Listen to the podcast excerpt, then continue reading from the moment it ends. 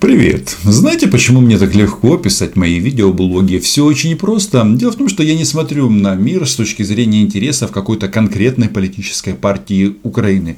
То есть, вот этот партийный подход, он мне совсем не близок как и партийное телевидение украинское а, во многом, особенно что касается а, внутренней политики. Я смотрю на ситуацию с точки зрения интересов государства Украины – ну, то есть с высоты киевских холмов.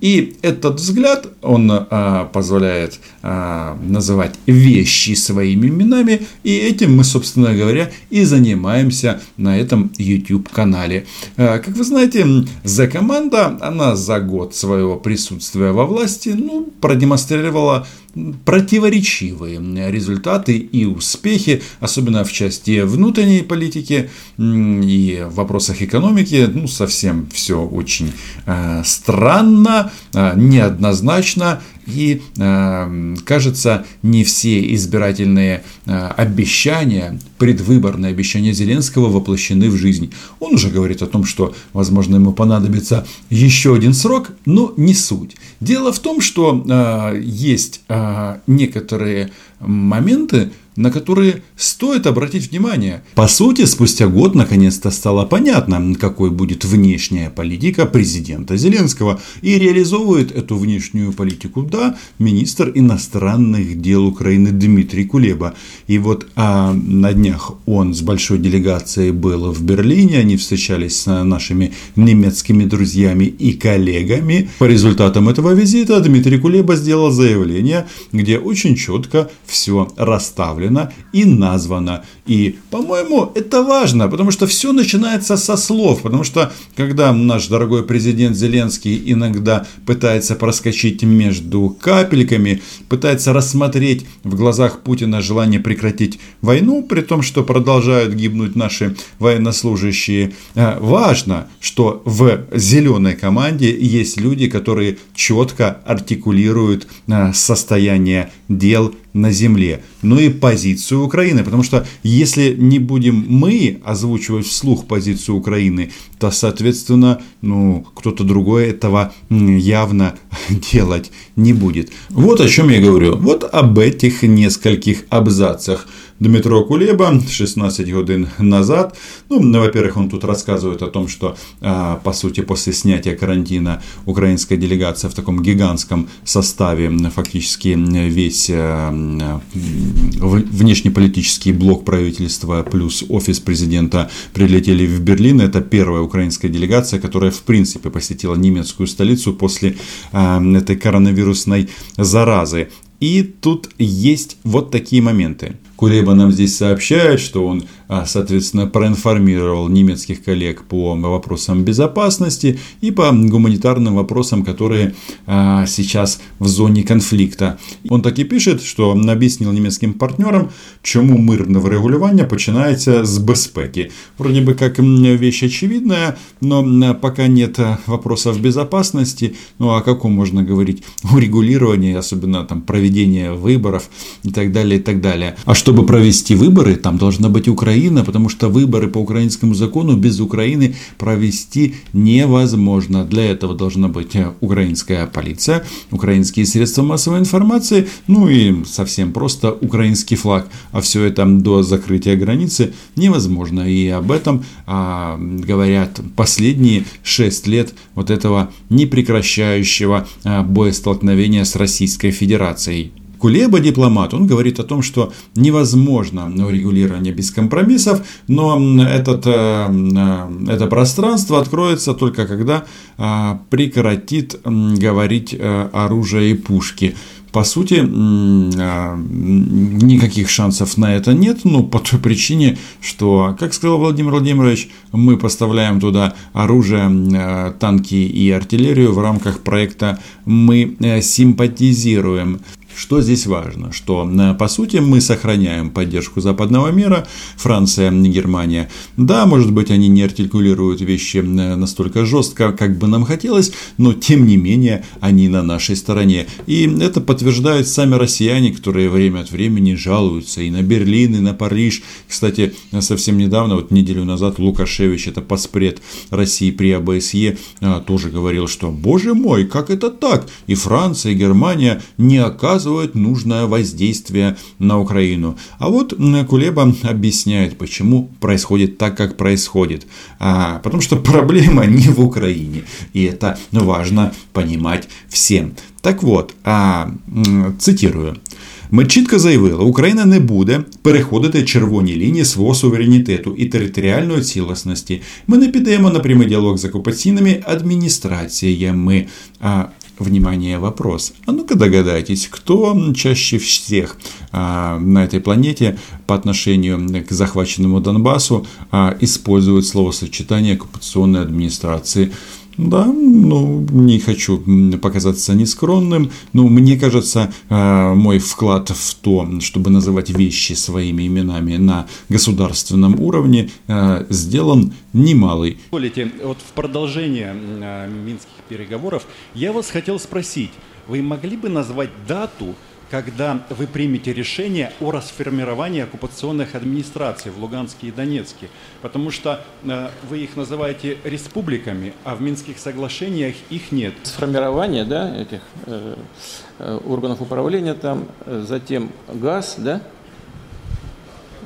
Да. І що ще? Продовжає Кулеба. Ми не підемо на вигадану Кремлем федералізацію, ми не поступимося в питанні кордону, виводу російських військ і розформування окупаційних адміністрацій.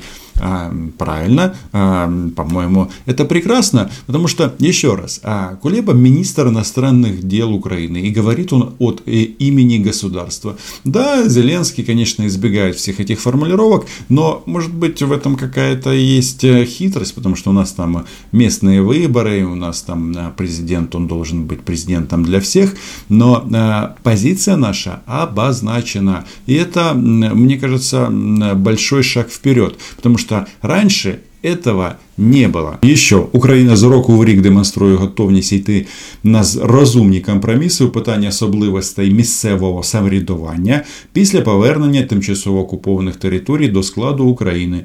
Якщо ви надкроєте э, Мінські соглашення, то там якраз і написано о э, порядке местного самоуправления вот этих вот регионов. Это в, все в рамках децентрализации. Это слово тоже прописано в Минских соглашениях. Естественно, там нет никаких вот этих недореспублик, о которых твердит Путин и вся эта комарилья. И а, логично, что Украина на международной арене ставит вопрос так, а, ну, собственно говоря, чего мы хотим достичь. Мы ніколи не підемо на жодні особливі статуси за російським сценарієм, нам сообщает Кулеба, з правом вето на загальнонаціональні рішення та іншими вимогами, які підривають наш суверенитет. А кто вам постоянно, ну, уже по сути три года а, в рамках этого видеоблога говорит о том, что цель Москвы исключительно с помощью оккупационных администраций на Донбассе создать условия, чтобы иметь право вето на общенациональные решения. Ну, естественно, нет НАТО, нет ЕС и вообще на любой пук или любой шаг влево или вправо должен будет согласовываться с Кремлем.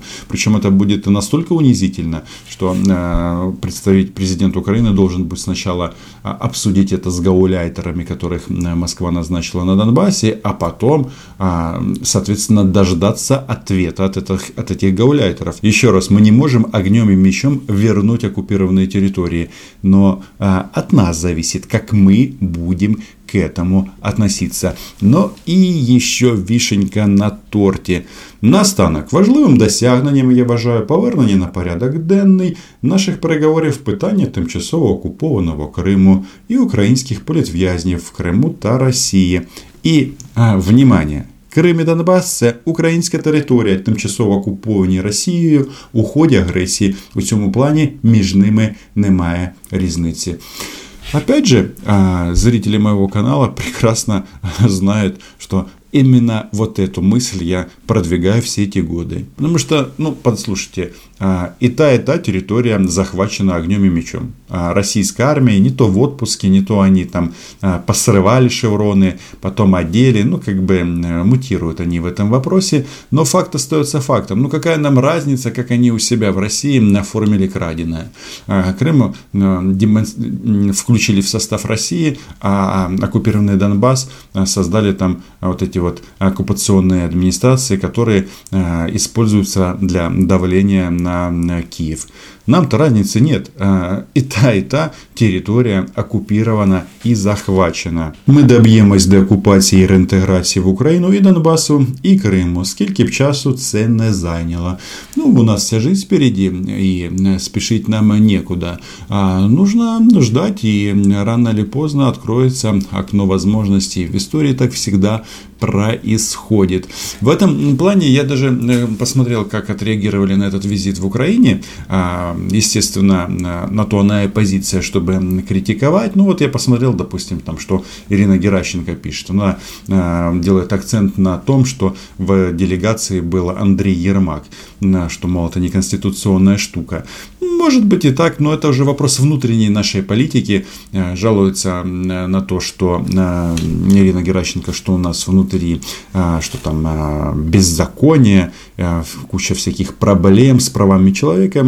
Это все так, но, знаете, апеллировать к иностранным партнерам в данном случае, мне кажется, ну, совсем э, некорректно. А вот этот вот момент, там вот в, в ее посте, там такие что вот, мол, Кулеба сказал, что нет подвижек в нормандском и минском формате. И Геращенко это подает так, что вот вроде как министр облажался.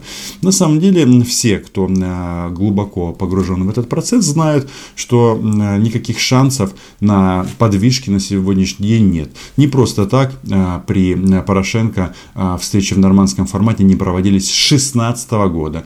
Вот сейчас наш молодой Зеленский попробовал как бы эту ситуацию изменить. Ну, встретился он с Путиным. И что? В результате сейчас в российских федеральных каналах обсуждают, какой у нас нацист, и о том, что нужно отправлять диверсионные группы вглубь Украины для того, чтобы ну, диверсионные группы, группы понятно, для того, чтобы проводить теракты, для того, чтобы Украина оттянула силы и средства от линии соприкосновения.